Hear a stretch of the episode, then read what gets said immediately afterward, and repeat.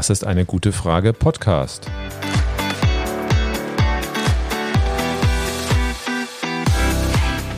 Der Podcast zur Klimakrise. Und zur Energierevolution. Von Cornelia. Und Volker Quaschning.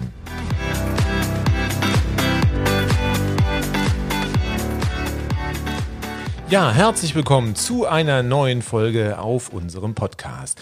Die letzte Folge, die ging ja um Wasserstoff, das heißt eine Zukunftsvision, die wir hier in Deutschland haben, ein Gas, das verbrannt werden kann und um brennbare Gase. Da geht es auch heute drum. Was ist denn heute genau unsere Frage? Herzlich willkommen auch von mir. In den letzten Wochen gab es heftige Diskussionen um die Fertigstellung der Erdgaspipeline Nord Stream 2, die Russland und Deutschland über die Ostsee verbinden soll. Die USA und große Teile des Europaparlaments fordern einen Baustopp. Hierbei geht es um knallharte wirtschaftliche und außenpolitische Interessen.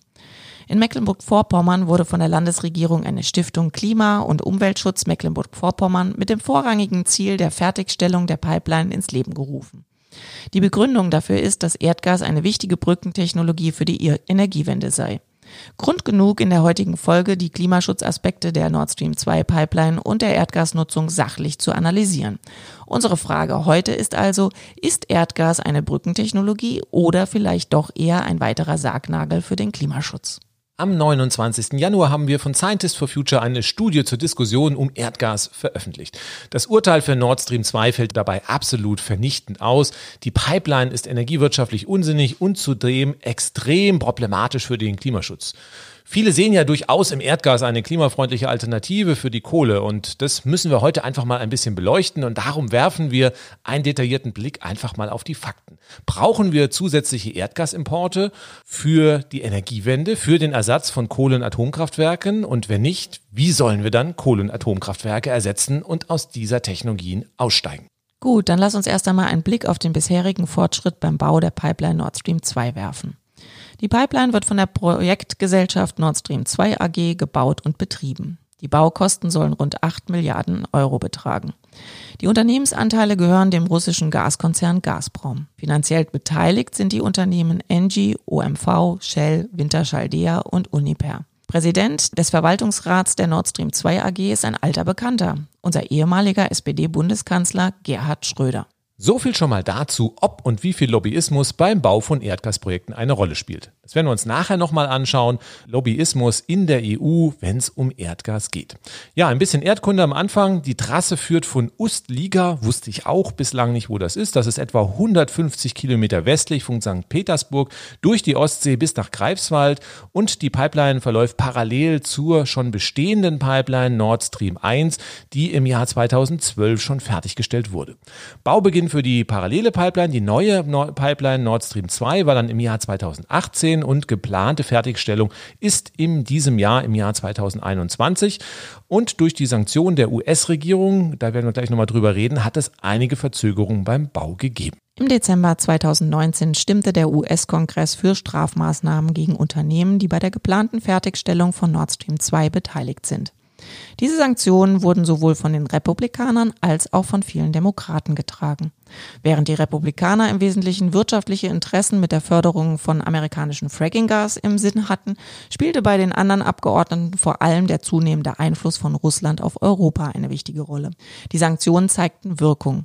Im Januar 2020 wurden die Verlegearbeiten erst einmal eingestellt. Etwa 160 Kilometer Pipeline fehlten da noch. Im Dezember 2020 wurden dann die Arbeiten mit einem russischen Verlegeschiff fortgesetzt. Ganz mit russischen Unternehmen lässt sich aber die Pipeline nicht fertig bauen und um hiesige Unternehmen, die da auch beteiligt sind, vor den US-Sanktionen zu schützen, hat das Land Mecklenburg-Vorpommern die Stiftung Klima- und Umweltschutz Mecklenburg-Vorpommern gegründet. Rund 20 Millionen des Stiftungskapitals, die stammen dann im Wesentlichen von dem russischen Unternehmen Gazprom. 200.000 sind zudem noch deutsche Steuergelder dazugeflossen. Naja, und äh, das ist schon ein relativ merkwürdiger Konstrukt. Das ist so ähnlich, als ob die deutsche Tabakindustrie irgendeine Stiftung gründen würde mit dem Namen Saubere Luft. Und äh, der Stiftungszweck ist dann die weitere Verbreitung des Zigarettenkonsums. Ja, da kann man wirklich nur mit dem Kopf schütteln. Aber die SPD-Ministerpräsidentin Manuela Schwesig verspricht sich davon offenbar Vorteile bei der nächsten Landtagswahl. US-Sanktionen kommen in Ostdeutschland generell nicht ganz so gut an und ein paar wenige Arbeitsplätze hängen auch an der Fertigstellung der Pipeline. Naja, und vielleicht verspricht sich ja auch Frau Schwesig mit Blick auf ihren Parteigenossen Herrn Schröder auch noch etwas anderes keine Ahnung was. Ihre Argumentation für die Pipeline deckt sich zumindest ziemlich mit den Worten unseres Altbundeskanzlers, der ja auf der Payroll der russischen Gasindustrie steht. Frau Schwesig zeigt sich überzeugt, dass das Projekt als Übergangstechnologie notwendig sei und dass das Gas aus der Pipeline besser als Kohlekraft und Atomenergie wäre und ökologisch gesehen auch natürlich besser als amerikanisches Frackinggas. Das klingt doch erstmal total gut, allein schon der Stiftungsname und dann noch der schöne Satz, den, den sie von Herrn Schröder geklaut hat. Also werfen wir doch einfach mal einen Blick auf die Klimabilanz der Pipeline. Ja, Nord Stream 2 soll 55 Milliarden Kubikmeter Erdgas pro Jahr transportieren. Äh, wenn wir dieses Erdgas in Deutschland verbrennen, dann entstehen dabei 110 Millionen Tonnen an Kohlendioxid. Zusätzliche CO2-Emissionen haben wir beim Bau und beim Betrieb der Pipeline. Auch die Pumpen brauchen zum Beispiel einiges an Energie und verursachen dabei CO2. Aber das vernachlässigen wir mal. Die Menge von 110 Millionen Tonnen an Kohlendioxid entspricht in etwa der gleichen Menge, die die gesamte Braunkohleverbrennung in Deutschland 2020 verursacht hat. Das ist gigantisch. Das heißt, 17 Prozent der CO2-Emissionen entspricht das im Jahr 2020. Das heißt also, das Erdgas, was wir über Nord Stream 2 nach Deutschland importieren, verursacht den gleichen Klimaschaden wie derzeit die Braunkohle. Und das ist ja einfach ja, fatal, dass man also eine Stiftung dann auch noch Klimaschutzstiftung nennt, wenn man so einen Klimaschaden anrichtet. Ich habe mal ausgerechnet, das Umweltbundesamt gibt ja an, dass wir 180 Euro pro Tonne CO2 an Klimafolgeschäden zu kalkulieren haben. Das heißt, bei 110 Millionen Tonnen Kohlendioxid entspricht das einem jährlichen Klimafolgeschaden von 20 Milliarden Euro. Also mit 200.000 Euro Steuergeldern verursachen wir 20 Milliarden Euro an Klimafolgeschäden im Jahr mit einer tollen Stiftung. Die Frage ist wirklich, ob das so ökologisch ist, ob das besser ist als Frackinggas. Da werden wir gleich nochmal drauf schauen. Frau Schwesig hat gesagt, dass ökologisch gesehen das Gas von Russland besser ist als das Frackinggas aus USA. Okay, schauen wir uns mal die Unterschiede an. Aus Russland beziehen wir sogenanntes konventionelles Erdgas. Da gibt es unter der Erde eine große Erdgasblase und dann wird ein Loch gebohrt und das Gas nach oben geholt. Das Frackinggasverfahren in der USA verläuft aber anders. Ja, die konventionellen Erdgasvorkommen in den USA sind weitgehend erschöpft und darum hat man in Amerika neue Verfahren entwickelt, die sogenannten Fracking-Verfahren. Es gibt außer den konventionellen Vorkommen auch nicht konventionelle Vorkommen, wo ganz kleine Gasmengen in verschiedenen kleinsten Einschlüssen so gefangen sind und da lohnt sich das Anbohren nicht. Da müsste man ganz, ganz viele Löcher bohren, die viel zu teuer wären und da hat man sich jetzt neue Gedanken gemacht, wie kriege ich dieses Gas da raus? Und dazu bohrt man auch ein Loch in die Erde und da verpresst man dann Wasser unter extrem hohen Druck. Und dieses Wasser dehnt sich dann unter der Erde aus und sprengt regelrecht Risse in den Untergrund. Diese Risse, die sogenannten Frecks, verbinden dann diese kleinen Gasvorkommen. Das Gas kann dann sozusagen zusammenfließen und rausströmen. Nun haben wir erstmal noch am Anfang das Wasser unten und wenn wir das wieder nach oben pumpen würden, dann würden sich ja diese Risse wieder von selber zusetzen durch den Druck der Erde. Deswegen muss man mit dem Wasser sogenannte Stützmittel äh, verpressen. Das ist im Wesentlichen feiner Sand und irgendwelche Flussmittel. Und dass Bakterien die Risse nicht zusetzen. Dafür kommt noch der ultimative Bakterientod hinzu. Das heißt, man hat eine relativ giftige Flüssigkeit, die erstmal nach unten unter Druck verpresst wird. Die erzeugt dort Risse, hält diese dann auch offen und dann können wir das Wasser wieder abpumpen und das Gas strömt hinterher und wir können aus den geöffneten Einschlüssen, die alle zusammen dann verbunden sind über die Risse, das Gas zusammen abpumpen. Welche Nachteile außer den giftigen Chemikalien hat denn das Verfahren noch? Ja, erst einmal haben wir das Risiko, dass die Chemikalien oder Erdgas selber ins Grundwasser gelangen und das Grundwasser vergiften, kontaminieren. Das ist auch schon häufiger vorgekommen in den USA. Zweites Problem ist auch, man muss ja das Wasser wieder nach oben pumpen. Auch über Tage kann man natürlich damit auch einiges verschmutzen. Ein weiteres Problem ist, in dem Moment, wo man Wasser unter Druck nach unten verpresst und die Risse aufgesprengt werden, kann es kleinere Erdbeben geben. Auch das ist ein sehr häufig äh, beobachtetes Phänomen, dass es also Mini-Erdbeben gibt. Nicht so dramatisch, ein paar Risse an Häusern gibt es aber dann schon. Das äh, muss man dann vor Ort auch akzeptieren. Und dann kann es bei den Bohrungen auch Undichtigkeit geben, an den Erdgas oder Methan austritt. Erdgas ist ja im Wesentlichen Methan, besteht zu über 90 Prozent aus Methan. Methan. Und wenn dieses Methan austritt, dann haben wir ein Problem, denn Methan ist ein wirklich äh, dramatisches Klimagas, das einen großen Klimaschaden verursacht. Dazu erzählen wir allerdings später nochmal etwas mehr. Das sind ja jetzt fast alles lokale Probleme in den USA. In Russland wird vor Ort die Umwelt sicherlich auch nicht immer so vorbildlich behandelt. Massive Umweltverschmutzung bei der Öl- und Gasförderung gibt es ja auch immer wieder. Ist der Unterschied beim klimaschädlichen Methanaustritt zu Russland so gigantisch? Ja, für die USA haben wir einigermaßen gute wissenschaftliche Publikationen, die versuchen relativ exakt Abschätzungen zu treffen, was wir an Methanleckagen haben. Auch für Russland gibt es Abschätzungen, die kann man zum Beispiel beim Umweltbundesamt nachlesen. Die fallen in der Tat um einiges niedriger aus als das, was wir für die USA annehmen. Allerdings muss man sagen, für Russland gibt es nicht so gute und verlässliche Zahlen und es gibt auch Berichte von maroden Pipelines mit noch viel schlimmeren Emissionen als in den USA. Nicht alle Pipelines, aber einige scheinen auch in Russland wirklich hier eine Katastrophe Katastrophe zu sein. Deswegen würde ich den Unterschied hier versuchen mal zu relativieren. Ich glaube, man kann es gar nicht mal exakt sagen, welches dieser beiden Länder hier den größeren Klimaschaden verursacht. Ein Problem haben wir aber natürlich schon bei dem US-Gas, ähm, das ist der Transport. Wir haben keine Pipeline von Amerika nach Europa. Das heißt, die einzigste Möglichkeit, Gas von USA nach Europa zu transportieren, ist das Schiff. Und um das machen zu können, müssen wir das Gas erstmal verflüssigen. Das heißt also, das Gas, was wir aus der Erde rausgeholt haben, wird in Flüssiggas umgewandelt bei niedrigen Temperaturen.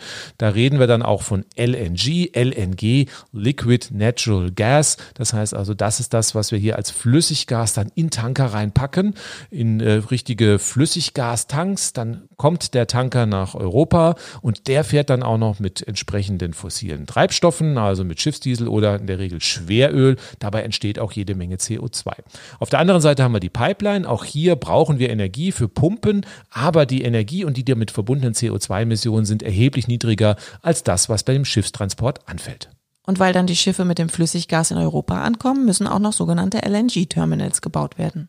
Als Entgegenkommen der deutschen Politik an Donald Trump und zum Vermeiden der angekündigten Sanktionen für die Pipeline Nord Stream 2 hat die deutsche Regierung Flüssiggasterminals versprochen, um dort das amerikanische Frackinggas ebenfalls importieren zu können. Altmaier hatte 2019 auch Subventionen für diese Flüssiggasterminals in Aussicht gestellt. Das haben natürlich deutsche Unternehmen dankend aufgegriffen und Unipa wollte ein Flüssiggasterminal in Wilhelmshaven bauen. Die Planungen sind recht fortgeschritten gewesen, allerdings ist der Bau jetzt doch wieder gestoppt. Das heißt, da findet erstmal nichts statt. Die Nachfrage war einfach zu gering. Das heißt, man hat als Unternehmen äh, Sorge, das Gas gar nicht loszuwerden. Wir haben einfach die vielen Pipelines, die Gas nach Europa schwemmen und wir haben auch in anderen Städten durchaus schon Terminals, wo man Flüssiggas anlanden kann. Und da ist die Frage, brauchen wir noch eins? Da ist aus Sicht der Unternehmen die Antwort derzeit ganz klar nein. Zumal auch die Regierung in den USA gewechselt hat. Wir haben ja jetzt Joe Biden, der ganz klar auf Klimaschutz setzt. Und da ist die Frage, wie viele Jahre wird es überhaupt noch das Fracking in den USA geben und wie lange kann man aus den USA noch Flüssiggas beziehen? Umso absurder ist, dass man an den Planungen für das Flüssiggasterminal in Brunsbüttel in Schleswig-Holstein immer noch festhält. Das Terminal soll nach heutigem Stand im Jahr 2022 in Betrieb gehen, verschiebt sich vielleicht noch ein bisschen, aber dann wird wirklich ein Terminal realisiert, was wir definitiv nicht brauchen, wenn wir den Klimaschutz ernst meinen. Es gibt ja auch noch weitere Pipeline-Projekte, wie beispielsweise durch die Türkei. Bei den vielen Pipelines und zusätzlichen Flüssiggasterminals erwarten Gasindustrie und Politik offenbar einen deutlichen Anstieg des Gasverbrauchs in Europa und in Deutschland. Ich glaube, wir sollten einen Blick darauf werfen, ob diese Erwartungen berechtigt sind. Ja, durch den starken Ausbau der Infrastruktur haben wir natürlich ein Überangebot auch an Gas. Das führt dazu, dass die Preise purzeln nach unten fallen und dann haben wir noch die Situation, dass wir für Kraftwerke in Europa aus Klimaschutzgründen ja CO2-Zertifikate kaufen müssen. Kohlekraftwerke sind etwas klimaschädlicher als Gas, das heißt, die müssen mehr kaufen. Dadurch äh, werden sie auch teurer. Und deswegen sind Gaskraftwerke in Konkurrenz zur Kohle immer billiger geworden und die Kohlekraftwerke im Prinzip unwirtschaftlich. Überall in Europa steigt man deswegen aus der Kohle aus. Deutschland ist mit dem geplanten Kohleausstieg im Jahr 2038 erstmal eines der Schlusslichter. Ja, und wenn man Kohle wirklich mit Gas ersetzen möchte, steigt natürlich auch der Bedarf an Erdgas an. Aber Erdgas ist für den Klimaschutz nicht wirklich besser als Kohle. Das werden wir später nochmal ausführlicher erläutern. Deswegen haben wir bei dem Pfad, also Kohle durch Gas zu ersetzen, überhaupt gar keine Chance, das Pariser Klimaschutzabkommen einzuhalten. Nehmen wir die Klimaschutzziele in der EU und in Deutschland ernst, dann brauchen wir einen Kohleausstieg und der Gasverbrauch muss zusätzlich erheblich sinken. Wir müssen das also mit erneuerbaren Energien machen. Und wenn man man jetzt wirklich eine Pipeline baut und auch von der Politik unterstützt, dann ist das im Prinzip eine Wette darauf, dass wir die ambitionierten Klimaschutzziele eh nicht einhalten werden und daran dann doch das Gas brauchen. Das Deutsche Institut für Wirtschaftsforschung DIW hat in einer Publikation angegeben, dass der deutsche Gasverbrauch in den nächsten 20 Jahren auf weniger als ein Drittel sinken muss, wenn Deutschland sein altes Klimaschutzziel mit 95 Prozent Einsparung bis 2050 einhalten will. Und die EU und Deutschland haben jüngst ihre Klimaschutzziele sogar noch verschärft. Wir brauchen also deutlich weniger und nicht mehr Gas und stattdessen erneuerbare Energien für die deutsche Energiewende. Eine Pipeline hat eine Nutzungsdauer von 50 Jahren. Ich glaube, mehr braucht man zu den angeblichen ökologischen Vorteilen der Nord Stream 2 Pipeline nicht wirklich zu sagen. Unbegreiflich, wie man angesichts der Klimaschutzversprechung überhaupt so ein Pipeline-Projekt noch ins Leben rufen kann und dann auch noch richtig dreist die Vorteile für die Energiewende und den Klimaschutz preisen kann. Bei Herrn Altmaier und der CDU sind wir es ja gewohnt, dass mit seinen energiepolitischen Vorschlägen keinerlei Klimaschutzziele realistisch erreichbar sind. Vermutlich sprechen Gerhard Schröder und Manuela Schwesig auch nicht für die gesamte SPD, aber einen wirklich großen Aufschrei bei der SPD hinsichtlich der extremen Lobbyarbeit für die Fertigstellung der Pipeline habe ich auch nicht gehört. Das vorsätzliche Verfehlen von Klimaschutzzielen scheint also auch in der SPD mehrheitsfähig zu sein. Die EU-Kommission und das Europaparlament und der Europäische Rat haben ja von Anfang an das Nord Stream 2 Projekt abgelehnt. Das EU-Parlament hat gerade die Klimaschutzzielvorgaben für das Jahr 2030 verschärft, wofür nun 55 Prozent Treibhausgasreduktionen im Vergleich zu 1990 erreicht werden müssen. Auch mit dem Green Deal, der eine Klimaneutralität bis zum Jahr 2050 erreichen will, möchte die EU neue Klimaschutzmaßstäbe setzen. Da könnte man meinen, dass die EU in der Gaspolitik ambitionierter handelt als Deutschland. Gleich mal ein Spoiler bei der Antwort vorweg. Nein, das ist nicht der Fall. Die EU will in den nächsten Jahren 100 Milliarden Euro in die Erdgasinfrastruktur investieren. Auf Platz 1 ist Großbritannien. Gut, die sind raus, nicht mehr Teil der EU. Auf Platz 2 folgt dann Deutschland. Rechnen wir Großbritannien und Deutschland raus, dann gibt die EU immer noch 70 Milliarden Euro für die Gasinfrastruktur in anderen EU-Ländern aus. Ja, und das ist der Erfolg der Öl- und Gaskonzerne. Die haben wirklich großartige Lobbyarbeit geleistet, in Brüssel 250 Millionen Euro in den letzten zehn Jahren investiert, ja, und damit dann auch viele Gesetze und Vorgaben in ihrem Sinne beeinflusst. Da ist nicht nur Gerhard Schröder unterwegs und die Frage ist, ob das Gehalt von Gerhard Schröder in der Summe von 250 Millionen Euro schon enthalten ist. Die Lobbyisten haben durchgesetzt, dass die EU-Kommission Prognosen, wie viel Erdgas überhaupt benötigt wird, direkt von der Gasindustrie übernimmt. Die Gasindustrie diktiert also die Ausbauziele für die Gasinfrastruktur und die Lobbyisten haben es sogar geschafft, dass es eine entsprechende EU-Verordnung dazu gibt. Ja, und das führt am Ende auch dazu, dass wir auf EU-Ebene Ausbauziele für den Gasbedarf haben, mit dem sich die Klimaschutzvorgaben der EU gar nicht erreichen lassen. Eines von beiden wird man also künftig opfern müssen. Entweder muss man die Erdgasinfrastruktur dann einmotten, bevor sie sich wirklich gerechnet hat, kaum vorstellbar, dass Lobbyisten für den Fall keine umfangreichen Entschädigungen vorgesehen haben. Oder wir müssen die vielversprochenen Klimaschutzziele dann am Ende doch in die Tonne treten und wir werden sie dann krass reißen, das Pariser Klimaschutzabkommen nicht einhalten können. Es bleibt also also spannend, wer sich in Europa in den nächsten Jahren durchsetzt. Die Gaslobbyisten oder die Klimaschützer.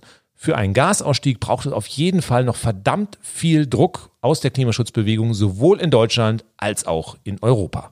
Lass uns Erdgas und die Meinung darüber noch mal ein bisschen näher ansehen. Das Wirtschaftsministerium von Herrn Altmaier vertritt die Ansicht, dass Erdgas im Vergleich zu anderen fossilen Energieträgern klimafreundlicher ist und adelt Erdgas als kostengünstigen und klimafreundlichen Treibstoff für die Mobilität. Wir sollten also deren Meinung nach damit Auto fahren. Vergleicht man die direkten Kohlendioxidemissionen bei der Verbrennung von Erdgas mit denen bei der Verbrennung von Benzin und Diesel, sind diese bei gleichem Heizwert in der Tat 10 bis 25 Prozent niedriger.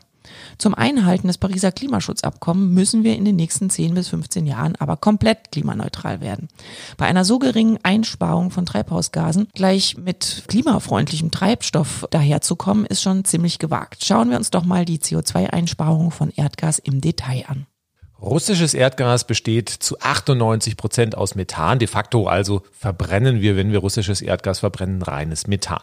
Methan ist chemisch CH4, also besteht aus einem Atom Kohlenstoff und vier Atomen Wasserstoff. Und wenn wir das dann verbrennen, haben wir am Ende CO2, also Kohlendioxid und Wasser H2O als Reaktionsprodukte. Ja, das heißt also nicht nur CO2, sondern auch Wasser entsteht bei der Reaktion. Andere Energieträger wie Benzin, Diesel und Kohle haben schon von dem Grundaufbau her viel weniger H-Atome, dafür mehr C, also mehr Kohlenstoff und deswegen entsteht dann auch bei der Verbrennung weniger Wasser und mehr Kohlendioxid. Und wenn wir jetzt die verschiedenen Energieträger miteinander vergleichen, dann äh, ist der CO2-Ausstoß von Erdgas wirklich bei der Verbrennung im Vergleich zu anderen fossilen Energieträgern deutlich geringer.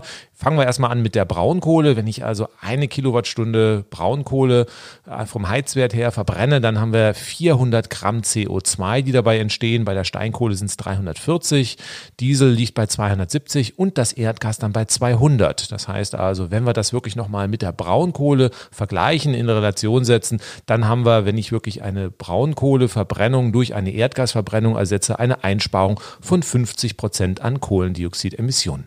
50 Prozent Einsparung klingen ja im ersten Moment auch erstmal total gut. Aber nochmal der Hinweis, wir müssen komplett auf Null runter. Die Deutsche Welle schreibt in einem Artikel, Erdgas könne so klimaschädlich wie Kohle sein. Und das liegt daran, dass bei der Öl- und Gasförderung in den USA deutlich mehr Methan in die Atmosphäre gelangt als ursprünglich angenommen. Die Leckagen bei der Förderung von Erdgas sind also ein ganz großes Problem für unser Klima und eben nicht nur in den USA beim Fracking, sondern auch in den anderen Ländern und bei der herkömmlichen Erdgasförderung und dem Transport. Methan ist ein extrem wirksames Klimagas. Das Treibhausgaspotenzial von Methan über 20 Jahre betrachtet ist 87 mal größer als das von Kohlendioxid. Gelangt also ein Kilogramm an Methan in die Atmosphäre, ist das so klimaschädlich wie 87 Kilogramm an Kohlendioxid. Verbrennen wir das Methan, entsteht weniger Kohlendioxid. Auch das ist problematisch. Aber im Vergleich zu den 87 Kilogramm haben wir dann nur 2,8 Kilogramm CO2, wenn das Methan verbrannt wird. Oder in anderen Worten, entweicht das Methan unverbrannt, ist der Klimaschaden 31 mal größer, als wenn wir das Methan verbrennen würden. Drei Prozent Verlust an Methan verdoppeln also den Klimaschaden. Also wenn wir drei Prozent an Leckagen bei der Förderung oder beim Transport von Erdgas haben, dann haben wir einen doppelten Klimaschaden und drei Prozent ist nicht wirklich viel. In der von der Deutschen Welle zitierten Studie wurden Methanverluste beim Fracking in den USA auf 2,3 Prozent abgeschätzt. Das heißt also, die Verbrennungsabgase aus dem Erdgas und die Verluste von Methan bei der Förderung sorgen dafür, dass das Frackinggas aus den USA klimatechnisch schlechter abschneidet als Steinkohle und nur etwas marginal besser als die Braunkohle. Über sehr lange Zeiträume betrachtet sinkt der Klimaschaden von Methan etwas ab. Methan hat nicht so eine hohe Lebensdauer wie Kohlendioxid in der Atmosphäre und baut sich schneller ab. Das heißt, der Anteil von Methan in der Atmosphäre ist deutlich niedriger als der von Kohlendioxid. Trotz der deutlich niedrigen Konzentration hat aber das Methan einen sehr, sehr hohen Anteil am Treibhauseffekt. Das heißt, wenn wir die beiden Gase miteinander vergleichen, dann liegt natürlich Kohlendioxid unangefochten auf Platz eins der vom Menschen verursachten Treibhausgase. Das heißt, etwa zwei Drittel des Treibhauseffektes führen wir auf das Kohlendioxid zurück. Methan folgt aber dahinter auf Platz zwei mit etwa einem Sechstelanteil an dem vom Menschen verursachten Treibhauseffekt. Viele konzentrieren sich deshalb auf das Thema CO2. Die Konzentration in der Atmosphäre hat in den letzten 250 Jahren um 50 Prozent zugenommen. Die Methankonzentration ist im gleichen Zeitraum um 150 Prozent gestiegen. Und seit einigen Jahren stellen Wissenschaftler einen unheimlichen Anstieg bei der Methankonzentration in der Atmosphäre fest. Es stammt aus Feuchtgebieten, vom Reisanbau, von der Rinderzucht, also den Gasen bei der Verdauung von Wiederkäuern, von Mülldeponien, durch das Abtauen des Permafrostes und eben auch durch die Förderung und den Transport von Erdgas. Und ganz egal, ob das nun Fracking ist oder die Pipelines. Wenn über Methan gesprochen wird, dann wird das in der Regel mit unserem Fleischkonsum in Verbindung gebracht. Die beiden größten Verursacher in Bezug auf Methan sind vorne an natürlich die Viehzucht und als zweites kommt dann aber direkt die Nutzung der fossilen Energieträgern. Und danach kommen die anderen Quellen wie Reisanbau, Mülldeponien und so weiter. Wir haben bis in die 1990er Jahre einen sehr hohen Anstieg der Methankonzentration in der Atmosphäre gesehen, woran die Erdgasförderung wesentlich verantwortlich war. Die Stabilisierung der Konzentration ist dann ab 1997 etwa eingetreten. Das heißt, wir hatten so ein Plateau von 1997 bis 2007, wo man gedacht hat, ups, jetzt haben wir das Methanproblem im Griff. Die Konzentration in der Atmosphäre steigt nicht mehr so deutlich an. Dann ging es aber seit 2007 wieder deutlich nach oben. Das heißt, wir haben einen wirklich starken Anstieg, der am Anfang nur bedingt erklärbar war. Man versucht, die Quellen zuzuordnen. Das kann man machen über Kohlenstoffisotope. Das heißt, je nachdem, woher die Methanemissionen kommen, Methan ist ja CH4, da ist Kohlenstoff drin, drin. Und wenn man das näher analysiert, kann man über die Isotope dann entsprechend herausbekommen, kommt das äh, Methan aus fossilen Quellen oder zum Beispiel aus biologischen Quellen wie der Rinderzucht. Und man hat erstmal keine Isotope gefunden, die auf fossiles Erdgas schließen lassen. Und man hatte auch schon die Sorge am Anfang, dass der Permafrost extrem schnell anfängt abzutauen und das Klimaproblem sowieso irgendwie durch ist. Ähm, zum Glück hat man da durchaus mittlerweile eine andere Theorie. Die Forscher haben herausgefunden, dass das Frackinggas, was ja auch fossile Quellen hat, eine etwas andere Zusammensetzung der Kohlenstoffisotope hat. Und darum hat man jetzt die Vermutung, dass etwa ein Drittel dieses zusätzlichen Methanausstoßes, den wir seit 2007 gesehen haben, wirklich auf das Frackinggas aus den USA zurückzuführen ist, was durchaus ein erheblicher Anteil ist. Für russisches Erdgas haben wir, wie vorhin schon erwähnt, nicht so gute Analysen. Es gibt auch durchaus Studien, die sagen, dass wir an einzelnen Pipelines Leckagen haben, die in den zweistelligen Bereich reinkommen. Das heißt, 2,3 Prozent hatten wir ja hier für die USA genannt. Das heißt, wenn wir hier ganz andere Werte noch sehen bei den Pipelines, dann hilft es auch nicht, wenn die eine oder andere moderne Pipeline deutlich drunter liegt. Das heißt, auch das fossile Erdgas aus Russland trägt mit seinen Leckagen erheblich zum Treibhauseffekt bei. Die Politik und die Erdgasindustrie verschweigen die Methanproblematik ziemlich und erklären, dass Erdgas deutlich besser ist als Kohle. Was aber nur stimmt, wenn es aus den Quellen stammt, die aufgrund der Art der Förderung recht wenig Leckagen haben, wie zum Beispiel aus Norwegen. Spricht man sie wegen den nicht ganz unerheblichen Emissionen an, dann kommt das Argument, dass Erdgas als Brückentechnologie nötig ist, bis die erneuerbaren Energien ausgebaut sind. Und dann früher oder später auf die Wasserstofftechnologie umgestiegen werden kann. Die Frage bei einer Brückentechnologie ist, wie lang soll die Brücke sein? Da müssen wir nochmal einen Blick auf das Pariser Klimaschutzabkommen werfen. Das heißt, wollen wir in Deutschland dieses Pariser Klimaschutzabkommen einhalten, müssen wir etwa im Jahr 2035 klimaneutral sein, damit der Anteil des CO2s, das wir noch ausstoßen, nicht dazu beiträgt, dass die Temperatur dann an die 2 Grad Marke oder drüber hinaus ansteigt. Ja, das bedeutet, wir dürfen in Deutschland auch in 15 Jahren gar kein Erdgas mehr verbrennen. Die Bundesregierung hat derzeit gar nicht vor, das Pariser Klimaschutzabkommen einzuhalten. Sie möchte im Jahr 2050 klimaneutral werden, also in 30 Jahren. Aber selbst wenn wir dieses Ziel erstmal hier als das gesetzte Ziel ansehen, dann ist es ziemlich unsinnig, jetzt eine Erdgaspipeline zu bauen, die noch 50 Jahre im Betrieb sein soll. Das heißt, wenn man 50 Jahre fossiles Erdgas importiert, kann man nicht in 30 Jahren klimaneutral sein. Das ist ein Dreisatz, der sich auch jedem Politiker erschließen sollte. Gazprom und auch die Politik gehen da auf die Vorwärtsverteidigung. Das sagt, man möchte ja irgendwann mal diesem Erdgas in der Nord Stream 2 Pipeline Wasserstoff beimischen. Ähm, Gazprom redet derzeit von 20 20 Prozent Beimischung, 20 Prozent sind aber nicht 100 Prozent. Damit werden wir auch nicht das Pariser Klimaschutzabkommen einhalten können. Und der Wasserstoff soll als blauer Wasserstoff gewonnen werden, und zwar aus Erdgas. Die Klimabilanz ist dann etwas besser als bei der Verbrennung von Erdgas, aber auch bei weitem nicht ausreichend für den Klimaschutz. Ja, wann und wie Wasserstoff sinnvoll eingesetzt werden kann und was überhaupt blauer Wasserstoff ist, das haben wir in unserer Folge 2 hier auf unserem Podcast erläutert. Also wenn ihr mehr über Wasserstoff wissen wollt, einfach die letzte Folge auf unserem Podcast anhören. Der Transport von Wasserstoff bietet also auch keine sinnvolle Perspektive für die Nord Stream 2 Pipeline. Wir decken aktuell etwa 50 Prozent des deutschen Strombedarfs mit erneuerbaren Energien wie Photovoltaik und Windkraft. Wir steigen in den nächsten Jahren aus der Kernenergie und Stück für Stück aus der Kohle aus. Jetzt plädieren wir auch noch für den Ausstieg aus Erdgas. Wie soll das denn gehen, werden sich einige nun fragen. Das Wirtschaftsministerium steht ja mit beiden Füßen seit Jahren auf der Bremse beim Ausbau erneuerbarer Energien und verzögert so seit langem einen schnellen Ausbau so gut es geht. Zuerst zur Freude der großen Kohlekonzerne, jetzt zur Freude der Gaskonzerne. Und mit einem Ausbau der erneuerbaren Energien im Schneckentempo werden wir natürlich weder aus der Kohle noch aus der Gasnutzung aussteigen können. Dann brauchen wir in der Tat mehr Gas, dann brauchen wir aber auch mehr als 100 Jahre für die Energiewende und schaffen keinerlei Klimaschutzziele wir werden stattdessen fatale Klimafolgen auslösen. Wie ist denn dann der Pfad von 50 Prozent erneuerbaren Energien zu 100 Prozent? Das werden wir sehr ausführlich in unserer nächsten Podcast-Folge erläutern. Ganz kurz hier die Schnellzusammenfassung. Ein schneller Ausbau erneuerbarer Energien und Speicher ist natürlich erforderlich und die können dann in 15 bis 20 Jahren 100 Prozent unseres Energiebedarfs decken. Für die Übergangszeit brauchen wir Gas, wofür aber die bestehende Gasinfrastruktur vollkommen ausreichend ist. Das zeigen auch verschiedene Studien, wie zum Beispiel vom DIW. Der Gasbedarf wird dann stetig und schnell weniger werden. Die Gaskraftwerke werden aber weiterhin eine wichtige Rolle bei der Stromversorgung spielen. Wir müssen sogar noch Gaskraftwerke zubauen. Sonne und Wind, also Photovoltaik und Windkraft werden unsere zukünftige Energieversorgung in Deutschland dominieren und natürlich gibt es da auch mit dem Wetter große Schwankungen. Das heißt, wir werden Zeiten sehen mit großen Überschüssen und Zeiten sehen, wo wir Lücken haben, wo wir also zu wenig Strom aus Solar- und Windkraftanlagen haben. Diese müssen dann Gaskraftwerke füllen. Aus den temporären Überschüssen von der Solar- und Windstromproduktion können wir dann grünen Wasserstoff oder grünes Methan produzieren, was wir dann in den bestehenden Gasspeichern, die wir in Deutschland zu großen Mengen schon haben, zwischenspeichern können.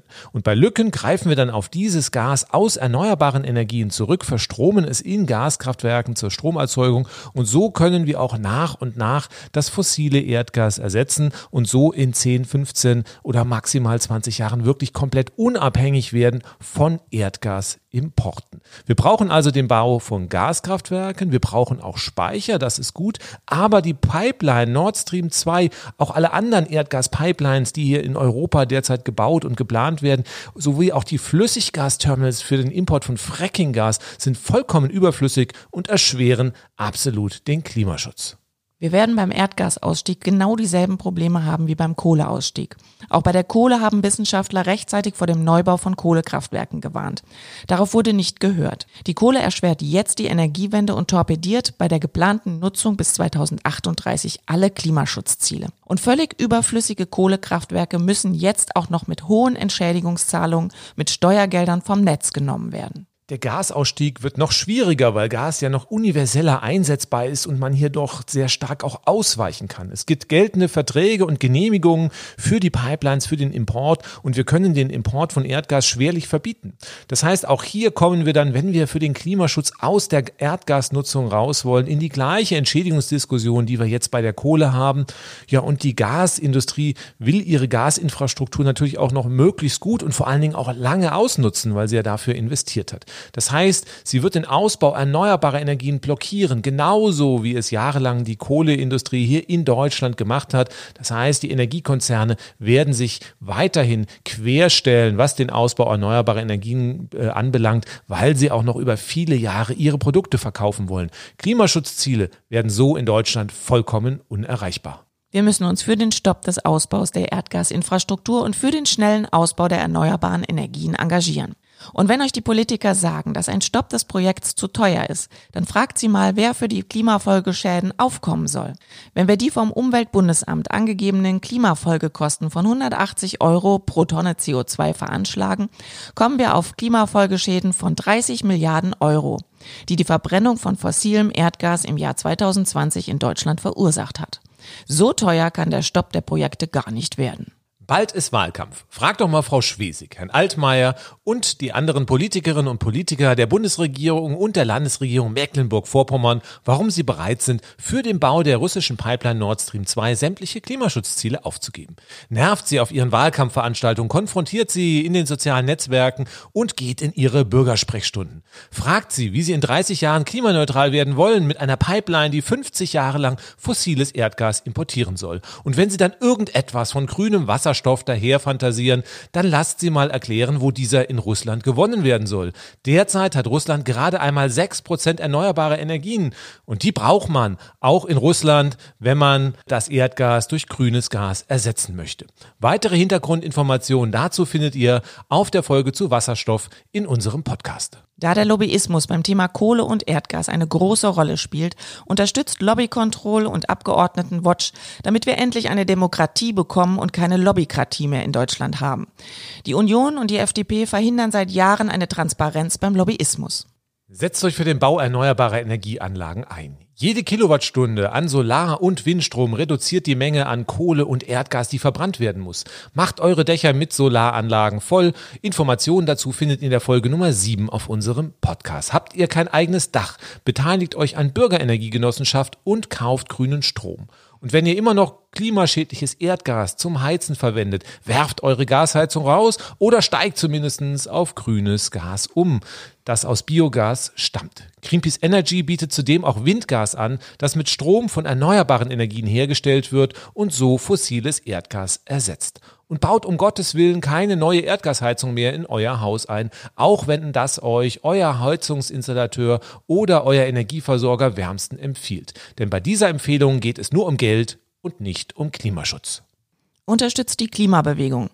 Es gibt die verschiedensten For Future Gruppen und auch andere, die weitere Unterstützerinnen brauchen. Du wirst die Gruppe finden, die zu dir passt und wo du dich mit deinen Fähigkeiten und deiner verfügbaren Zeit einbringen kannst. Wenn wieder Demos stattfinden können, geh mit auf die Straße. Wir haben keine Zeit mehr, uns zurückzulehnen und zu hoffen, dass es irgendwer schon richten wird. Jede einzelne Person hat Verantwortung und sollte ins Handeln kommen. Redet auch so viel wie möglich über die Thematik mit anderen Menschen in eurem Umfeld und empfehlt unseren Podcast weiter. Das war's für dieses Mal. Vielen Dank fürs Zuhören und ich freue mich, wenn ihr beim nächsten Mal wieder dabei seid. Wollt ihr keine Folge verpassen, die immer freitags alle 14 Tage hier auf unserem Podcast-Kanal erscheinen, dann abonniert uns einfach auf einer der bekannten Podcast-Plattformen oder folgt uns auf YouTube. Auch von meiner Seite, tschüss, bis zum nächsten Mal.